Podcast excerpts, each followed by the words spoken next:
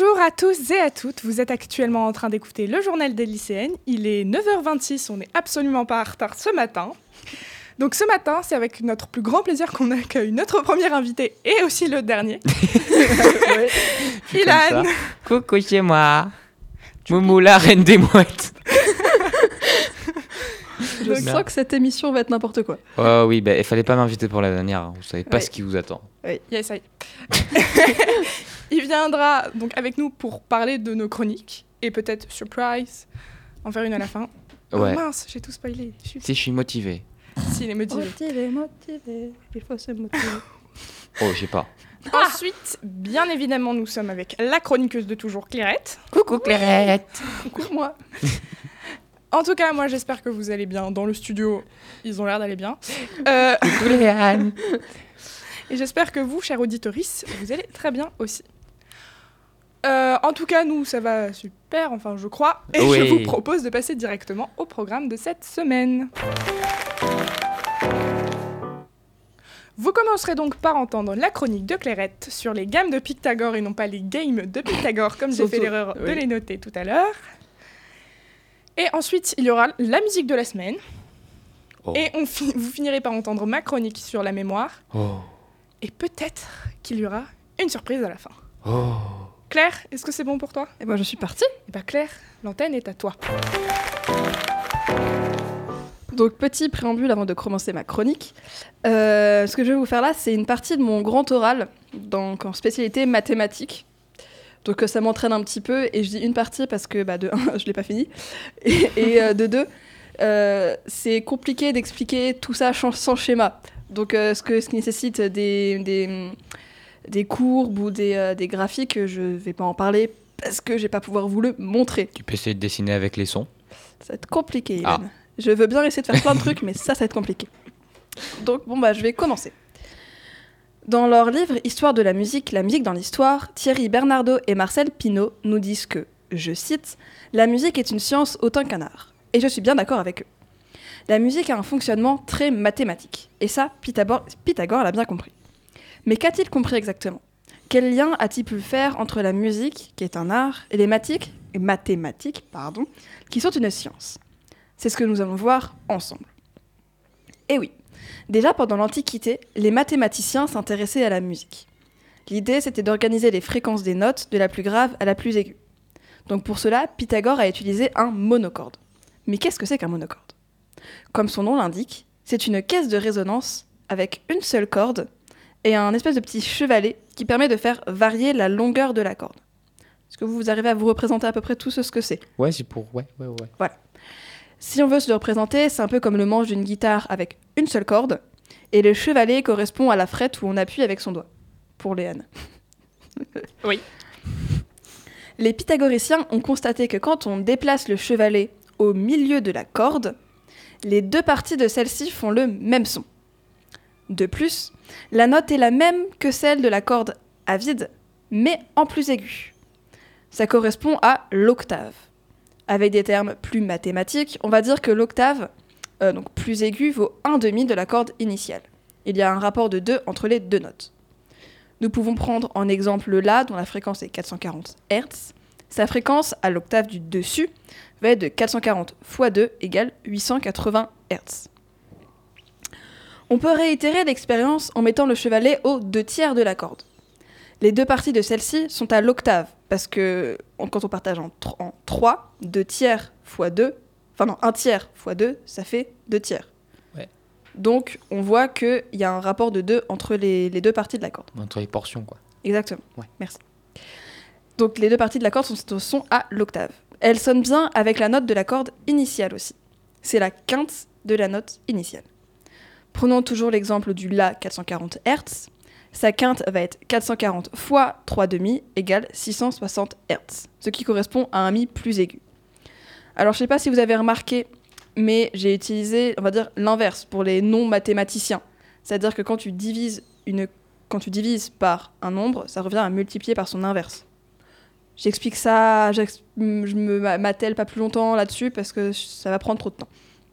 Si vous voulez vous renseigner sur ce qu'est l'inverse, bah, révisez vos cours Un de... sur. Voilà, c'est 1 sur quelque chose. Donc c'était en répétant cette opération qu'est née la gamme de Pythagore. qui se compose d'une suite de quintes. Et, qui, et ce qui est magique avec cette suite de quintes, c'est qu'au bout de la douzième répétition, on retombe presque sur la note de départ. C'est pour ça que nous avons euh, 12 notes dans la gamme tempérée. Alors, oui, je pense que vu ta tête, il y a un truc que, j'ai oublié de préciser, que je précise euh, tout de suite après, dans ma partie d'après. Nous avons donc une suite géométrique de raison 3 demi, donc l'inverse de 2 tiers, comprise dans l'intervalle 1-2. C'est important que ce soit dans l'intervalle 1-2. Pourquoi? Pour pouvoir avoir le maximum de notes euh, dans la gamme, mais j'y reviens plus tard. Notre, suite fonctionne comme ceci. Nous prenons une, une fréquence initiale, UN, et nous la multiplions par 3 demi. Si le résultat sort de l'intervalle 1, 2, nous le divisons par 2 jusqu'à ce qu'il re-rentre dans l'intervalle. D'où le fait que, à la bout de la douzième euh, répétition, on retombe presque sur la note initiale. Donc, je vous épargne comment on écrit la suite parce que c'est pas très très radiophonique. Mais que se passerait-il si nous ne divisions pas par deux? Eh bien, la suite serait beaucoup plus simple à analyser, je vais pas vous mentir. Donc, quand n tendrait vers plus l'infini, la limite de la suite serait elle aussi plus l'infini. La suite serait donc divergente car elle ne tendrait pas vers une limite finie. Le problème avec ça, c'est que les quintes seraient bien toutes rangées dans l'ordre, il n'y a pas de problème. Euh, mais elles seront trop éparpillées dans le domaine audible des sons, car elles seront sur 7 octaves différentes. Et ce qui ne nous permet pas d'avoir accès à toutes les notes possibles et inimaginables. Alors qu'avec euh, notre suite, si on la divise par deux à chaque fois que ça sort de l'intervalle, on va avoir les mêmes notes, mais dans l'intervalle. Ce qui fait qu'on va pouvoir ensuite euh, beaucoup plus facilement passer de, de, hum, d'une fréquence initiale qu'on peut, par exemple, du La 440. On va beaucoup plus, sim- plus simplement pouvoir trouver toutes les notes de, de la gamme. Et toutes les notes, donc la quinte, la quinte de la quinte, la quinte de la quinte de la quinte, etc. Euh, cette suite fonctionne, donc, comme, on- comme je viens de le dire, peu importe la fréquence de départ. Donc voilà comment sont nées les 12 notes que nous connaissons actuellement, c'est-à-dire Do, Ré, Mi, Fa, Sol, La, Si, Do, avec les dièses et les bémols. Ouais, parce que hier, ça fait pas tout. Non, et c'est la première fois qu'on prend de la musique en radio. Bah, c'est que du coup, comme toi tu fonctionnes très mathématiquement, Ouais. c'est c'est- c'est logique. Et moi, quand j'ai fait mes recherches pour ma chronique, j'ai trouvé ça ultra intéressant parce que du coup, je suis musicienne, mais j'ai aucune notion de solfège. Ouais. Ce qui est un peu con. Et bah, ça m'a permis à- de comprendre euh, un peu de solfège, etc. C'est génial. C'est quoi un- une gamme tempérée? C'est une gamme qui est dans, la, dans le continent Eurasie Avec le climat? Merci. Non, par contre, c'est vraiment, vraiment c'est quoi? En fait, la gamme tempérée, c'est la, la gamme qu'on connaît, qu'on connaît à l'heure actuelle, c'est-à-dire euh, la gamme de 12 notes. Ah, ok, d'accord. Si vous avez d'autres questions. Oui, j'en ai une autre. Oui. Pourquoi quand on retombe à peu près sur la note de départ? C'est des incertitudes ou? Bah, c'est qu'en fait, euh, 3, 3 demi, enfin, tu, tu multiplies par 3 demi. Oui, euh, ouais. Donc tu retomberas pas forcément. Enfin, imaginons tu, tu prends 1 comme note de départ. Ouais. Si tu multiplies chaque fois par 3 demi, tu retomberas jamais sur 1 précisément au bout de 12 fois. Ouais, c'est vrai. C'est pour ça que c'est à peu près. Et euh, c'est pour ça que du coup, là j'en ai pas parlé, mais cette dernière quinte, la douzième, on l'appelle la quinte du loup parce que elle est pas parfaite. Il y a un petit décalage Ok. par rapport aux autres, un décalage euh, Ouais, mince, mais qu'elle a quand ça même. et qui- rentre quoi. Et qui s'entend en termes de fréquence. Une oreille absolue, genre, tu dirais. euh, Ah, mais pas une oreille absolue. hein. Ah, une oreille tout court? Une oreille tout court. D'accord. Je dois pas avoir d'oreille alors.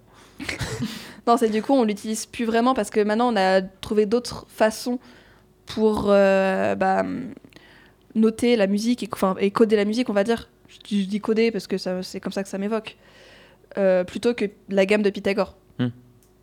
D'accord. Euh, voilà, on a trouvé des plus récentes. En attendant, c'est super intéressant. Et surtout, si j'ai pu le comprendre, c'est que c'est vraiment bien expliqué. c'est vrai? bah, du coup, oui, je pense. Félicitations, Claire. Bravo, Claire. Est-ce que tu as compris, Léane, ou pas Oui, moi j'ai compris. Mais parce que tu me l'avais déjà expliqué. C'est vrai. Mais oui, j'ai compris. Et imagine-toi en tant que. Donc, on a le prof de maths qui a compris, je suis contente. Imagine-toi en tant que prof d'art plastique. Est-ce que tu aurais compris Oui, moi j'aurais compris. Ok, ça m'arrange. ça ça- ça t'arrange. Effectivement, c'est une très très bonne nouvelle. Parfait. Bravo. Nous allons donc passer maintenant à la musique de la semaine, qui est. euh, Le qui est The Le blanc. Song pas du tout, qui est euh, This Love de Maroon 5. Euh, je vous dis donc à tout de suite sur Delta FM 90.2.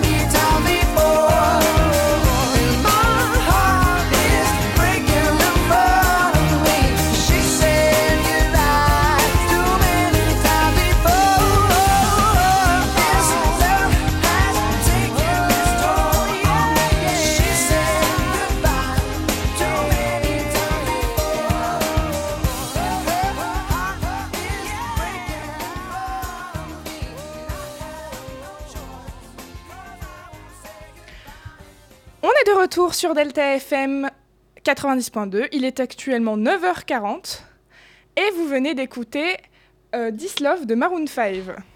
On va se retrouver maintenant sur ma chronique sur la mémoire. Et, euh, et, et voilà. Et voilà. Nous, nous sommes toujours en compagnie de Ilan et Claire. euh, Oui, qui c'est sont toujours avec- nous. Qui sont avec nous euh, euh, et qui sont très contents d'être là. Dites que vous êtes heureux d'être là. C'est un peu, ça fait un peu le, le flingue sur la tempe, ça. euh, Dicte heureux. Oui, je suis content d'être là quand même. Bon, bah voilà. Par contre, si on peut vraiment lever le couteau qui est sous la gorge, du coup. euh, Parfait. ok, pardon. Ce petit mouvement de tête. Euh, ok, alors, bonjour tout le monde. Euh, faut savoir que à la base, je devais vous parler du grand oral, comme Claire l'a fait, parce que c'était censé être le thème de l'émission d'aujourd'hui, et vous raconter un peu mes questions, etc., etc. Étant donné que ça m'a pris la tête hier soir parce que j'arrivais pas à faire une chronique avec, et que j'arrivais pas à m'en souvenir exactement de tout ce que je m'étais dit euh, sur mon grand oral, euh, je me suis dit, YOLO, on va faire une chronique sur autre chose. Et quoi de mieux qu'à l'arrivée des examens, faire une chronique sur la mémoire? Bah voilà, on y est, c'est c'est- la chronique sur la mémoire. Et il faut savoir que j'ai cette idée depuis avril et que je l'avais jamais faite jusque-là. Donc la mémoire, c'est une faculté fascinante qui nous permet de conserver et de rappeler des événements, les connaissances et les émotions de notre passé.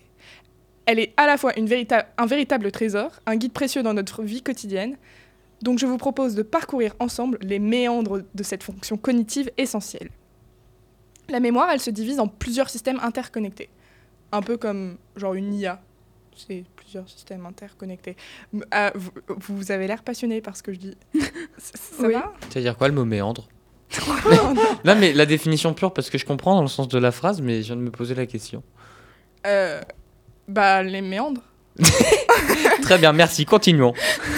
Donc, comme je disais, la, la mémoire, elle se divise en plusieurs systèmes interconnectés. Le premier est la mémoire sensorielle, qui enregistre brièvement les informations provenant de nos sens. Ensuite, il y a la mémoire à court terme, ou mémoire de travail, qui nous aide à traiter activement les informations présentes dans notre esprit, mais elle est limitée dans sa capacité de stockage, telle une clé USB. Cependant, c'est notre mémoire à long terme qui retient toute notre attention. La mémoire à long terme, elle se compose de deux sous-catégories principales, la mémoire explicite et la mémoire implicite. La mémoire explicite, également appelée mémoire déclarative, est responsable de la conservation des faits, des événements et des connaissances générales.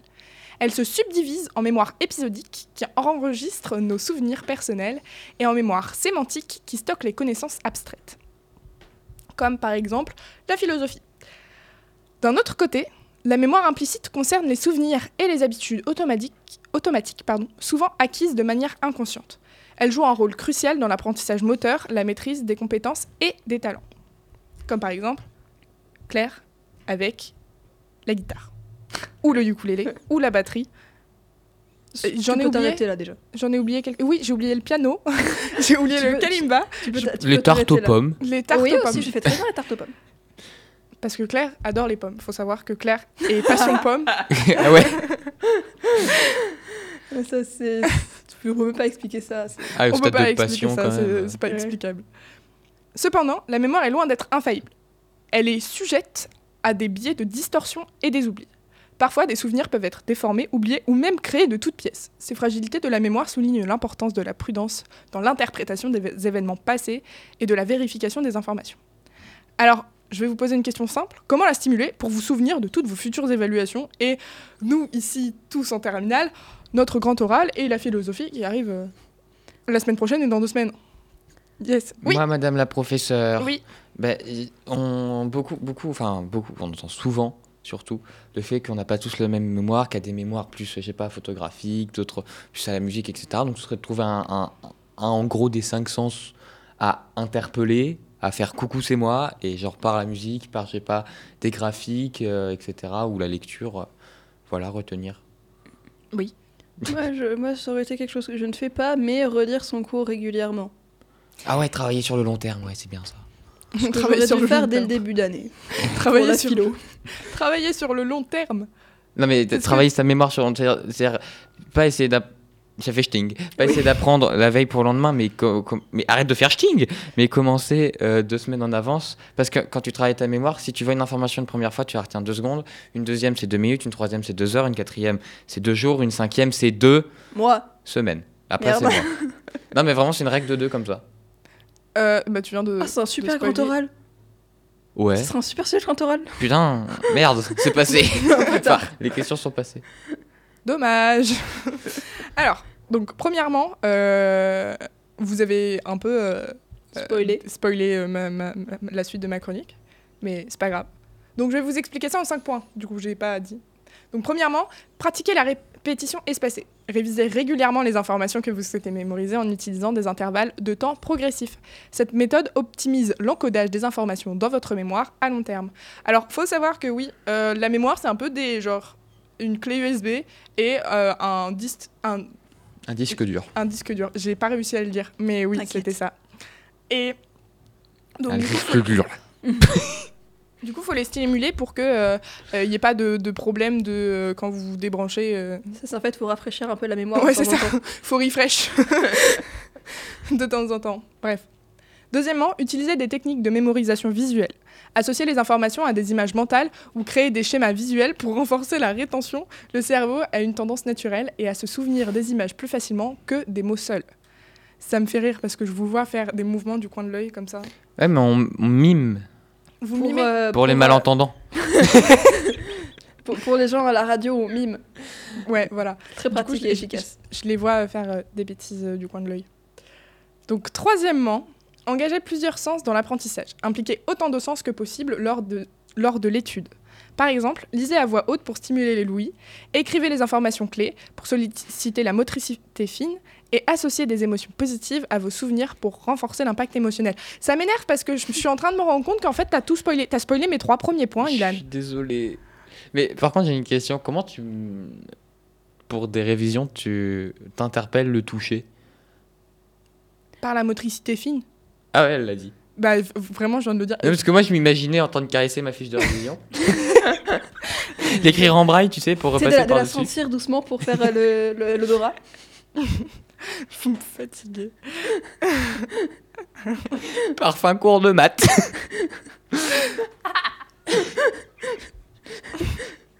Ensuite, faites des pauses régulières. Le cerveau a besoin de temps pour consolider les informations. Parce qu'il faut pas oublier que c'est un muscle. hein. Juste comme ça. Donc, un muscle, euh, si vous passez genre m- 1000 heures à tenir un, un, un- un verre, par exemple, dans votre bras, bah, au bout de 1000 heures, votre bras, il va en avoir un peu marre. Et vous allez. Waouh Parler ce matin, c'est Et dur. pas hein. que notre bras, parce que si on passe 1000 heures, après on va avoir faim aussi, on va avoir soif, on va de dormir, c'est fatigant. Mais imaginons que t'as pas tout ça. Tu tiens un verre à, bro- à- à bout de bras, Ouais. euh, un verre plein d'eau. Euh, au bout de première minute, en vrai, euh, ça va aller. Mais au bout de plusieurs heures, tu vas en avoir marre. Ça Même va si le faire verre mal il au est bras. tout petit, il pèse pas beaucoup. euh, Mais si je le fais même juste, tu tends ton bras quoi. Ouais, c'est vrai. Voilà. Et du coup, Bah tiens, tu- bouge pas pendant toute la fin de l'émission. Ah, je j'en ai marre déjà.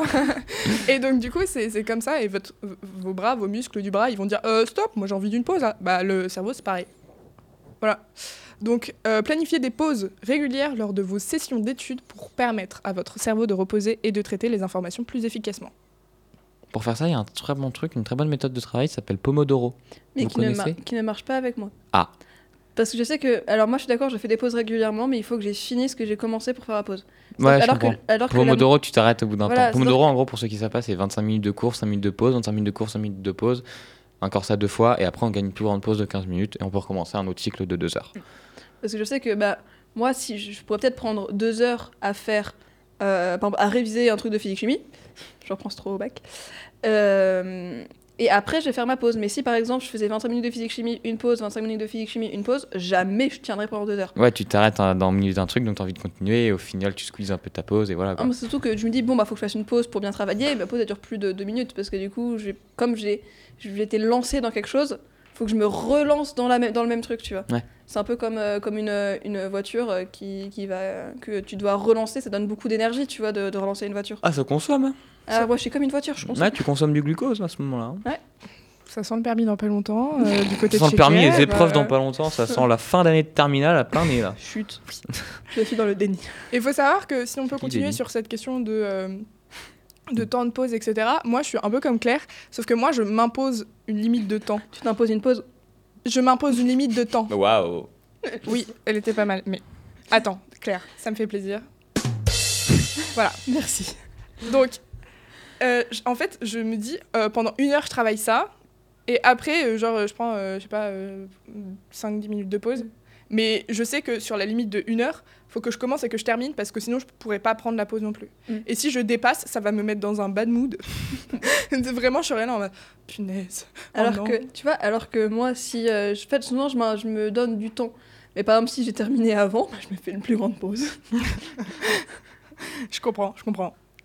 Et donc, enfin, utiliser des techniques d'association et de regroupement, trouver des liens et des relations entre les différentes informations à mémoriser, créer des catégories ou des schémas logiques pour organiser les connaissances, ce qui facilitera la récupération des informations lors de l'évaluation. Oui, Je peux, ouais, là- là-dessus, il y a un truc qui, est, qui aide beaucoup et qui fait aussi beaucoup chier, la synesthésie. J'en avais déjà parlé Ah, dans oui. une de tes chroniques, je crois, où bah, du coup, moi, je suis synesthète et j'associe des mots, des concepts et des couleurs. Et donc, bah, parfois, c'est ultra bénéfique parce que je me dis, enfin, je pense à une couleur et je fais, ah, mais oui, mais oui, mais c'est ça. Parfois, je confonds des trucs parce que les mots, ont, par exemple, les mots ont la même couleur. C'est comme, c'est comme ça que j'ai mis un pays, un- une ville d'Asie au milieu de l'Afrique. Parce que c'est commencé par un S. Ça t'est déjà arrivé de répondre à une question, genre une couleur? Quelle est la capitale de la Chine Bleu. Rouge. ah, rouge euh, Non, la Chine, c'est rouge. Ah. Euh, par contre, après, euh, la capitale de la, de la Chine, c'est Pékin. Oui. Du coup, ça aide. plusieurs capitales en Chine. Ah ouais T'as la capitale économique, t'as la Ah, mais la capitale capitale. Mm. Bah, il y en a, y en a plein, c'est ce que je te dis. Euh, Il y en a deux connus, hyper connus, c'est Shanghai et Mm. Pékin. Mais en soi, pour répondre à ta question, non. Ouais, ok. Il y a Hong Kong aussi, je crois. Mais par contre, c'est Hong Kong, dans c'est un cas particulier. le, vous savez, l'expérience où tu dois dire euh, la, enfin, la, la couleur d'un d'un mot, où tu as par exemple plusieurs, euh, plusieurs mots, enfin plusieurs couleurs écrites dans une couleur différente. Par exemple, tu as bleu écrit en orange. Ah ouais, ça, c'est horrible. Voilà. Et où il faut dire euh, la, la, La, la- couleur la- Ou, ou le mot, ouais, Voilà. enfin, c'est perturbant. Et bah, moi, ça, j'ai beaucoup de mal. Mais Parce que non, du coup, moi, bah, je vois la couleur, je vois le mot, Et comme. J'associe euh, la couleur au mot de la couleur du mot. Voilà, parce que du coup, pour moi, le mot bleu est bleu, enfin, tu vois, euh, c'est logique. Jusque-là, c'est logique. Voilà, quand même. Le mot jaune, il est Violet. Parce que c'est la couleur complémentaire. Non, c'est faux. J'y ai cru. Mais c'est vraiment, c'est vraiment la couleur complémentaire, hein, par contre. C'est c'est une vraie, c'est Oui. un vrai truc. Mais par contre, c'est trop bizarre parce que moi, tu vois, je, pareil, j'associe des, des, des mots, des concepts ou des trucs à des couleurs ou à des sensations. Et euh, par contre, le, le, le, le test là, des, des mots, Hmm. mon cerveau arrive parfaitement à dissocier les deux. Ah et ouais, j'arrive à me dire que quand orange est écrit en bleu, bah, je sais dire bleu ou orange en fonction de ce qu'on me demande. Bah, tu vois. moi, du coup, c'est- perturbant parce que parfois j'arrive très bien, mais parfois je suis en mode. eh, Oula, oula, c'est compliqué. Et je ne comprends rien. Moi, quand j'arrive à cette page dans Picsou Magazine, je tourne la page.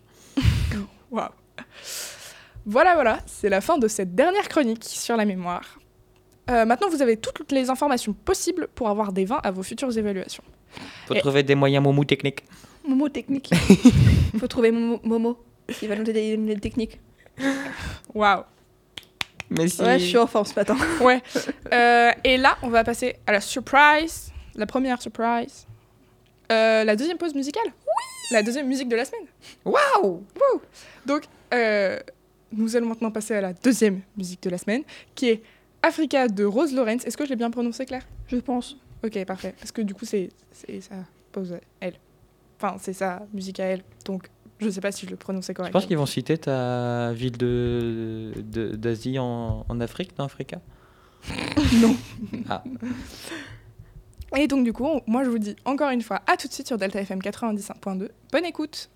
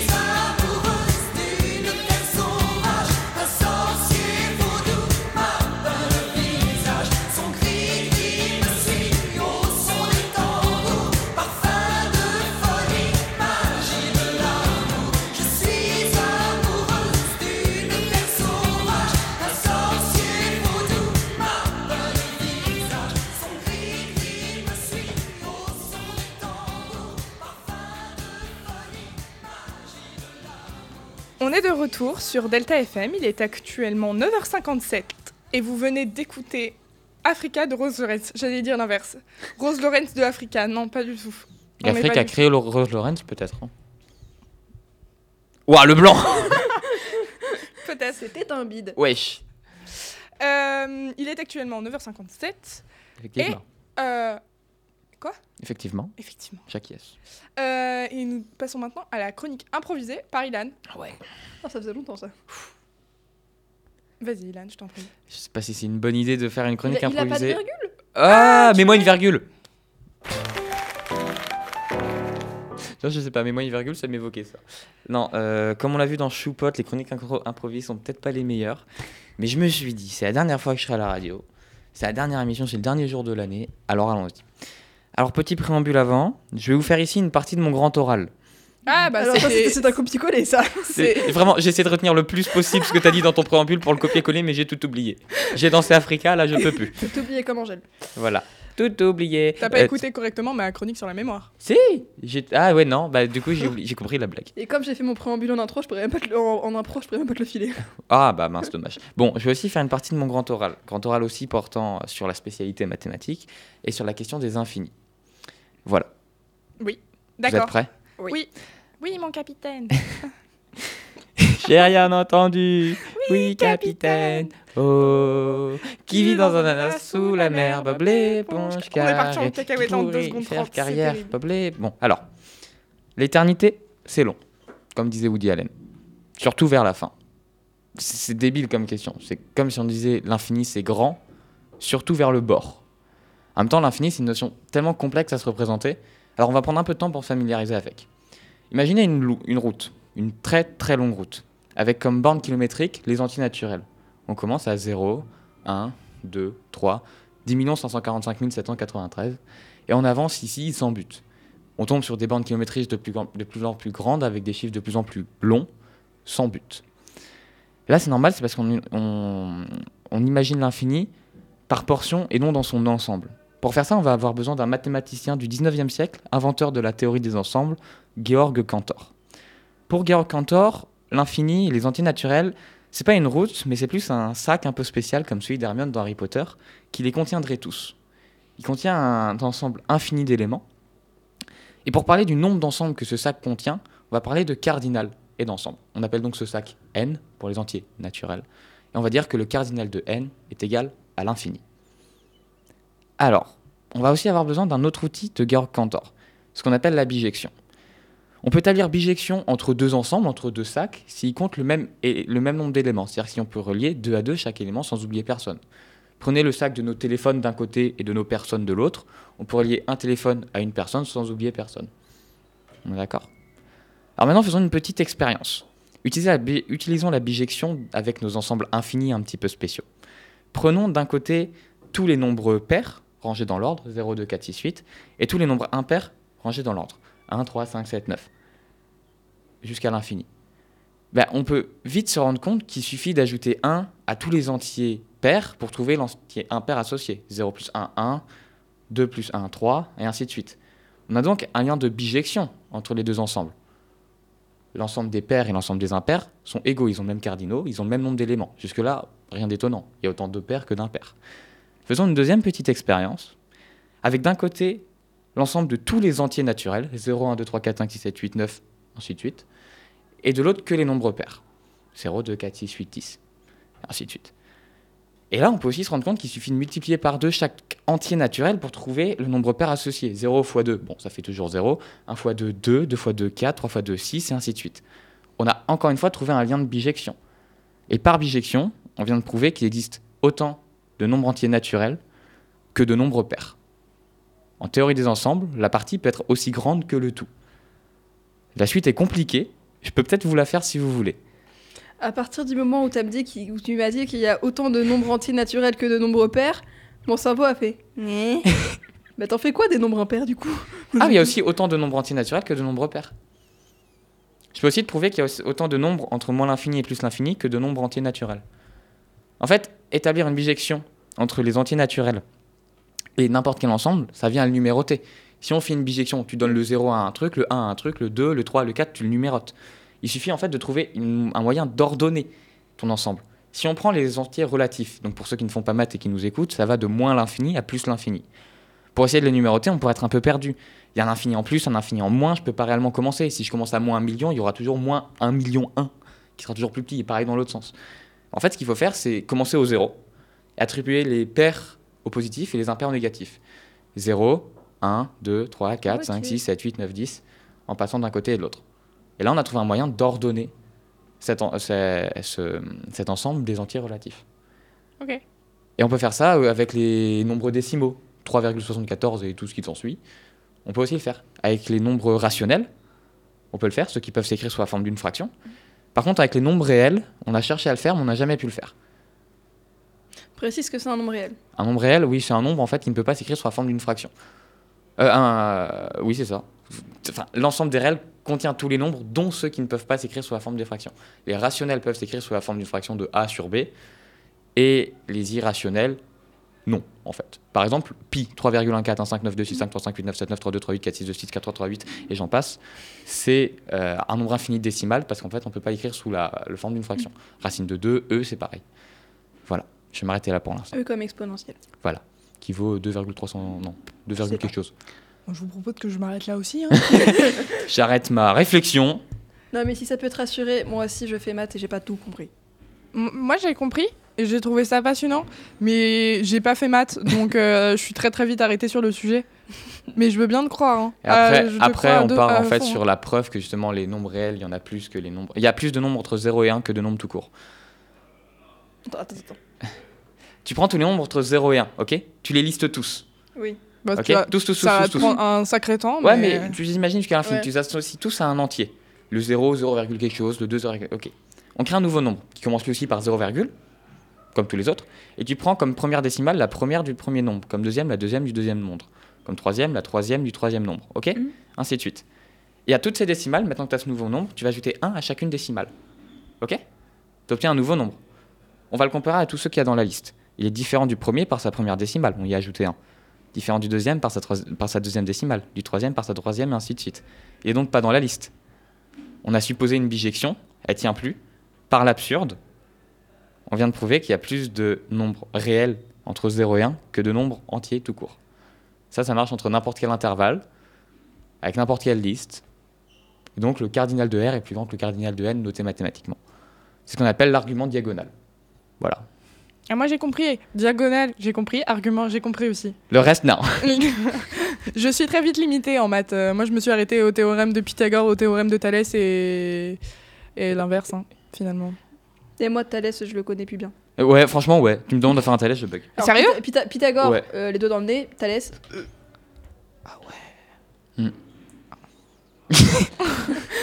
Et c'est comme les. J'ai oublié le nom. Mais euh, A plus B carré. A Les identités remarquables. Ouais, voilà, ça. Ça, je, ça, je l'aime bien. Je suis fan. Ah, et ça, c'est lié à du dénombrement et le triangle de Pascal. Et oui, carrément. Euh, Sur ce, Sur ce, alors. c'est déjà la fin de cette émission? C'est déjà la fin de cette émission, Ilan. Pose ce xylophone. D'accord. Merci. Donc c'est la fin de cette émission. J'aimerais tout d'abord remercier Claire, aussi sous le nom de Clairette, qui a accepté de me supporter toute cette année euh, pour cette euh, dernière année de- du journal des lycéennes. On pleure pas, hein Tu Non. promets Promis. Et, euh, et oui, c'est avec le cœur brisé que je vous dis qu'il n'y en aura plus. Sauf si quelqu'un décide de le reprendre, ce à quoi je serais très heureuse de savoir ça. Et même si moi, par exemple, par miracle, je réussissais pardon, à trouver une radio l'an prochain, euh, bah, ça s'appellera plus le journal des lycéennes, puisque je serai étudiante, donc ça s'appellera le journal d'une étudiante. Mhm. Et Ça se tient. Voilà.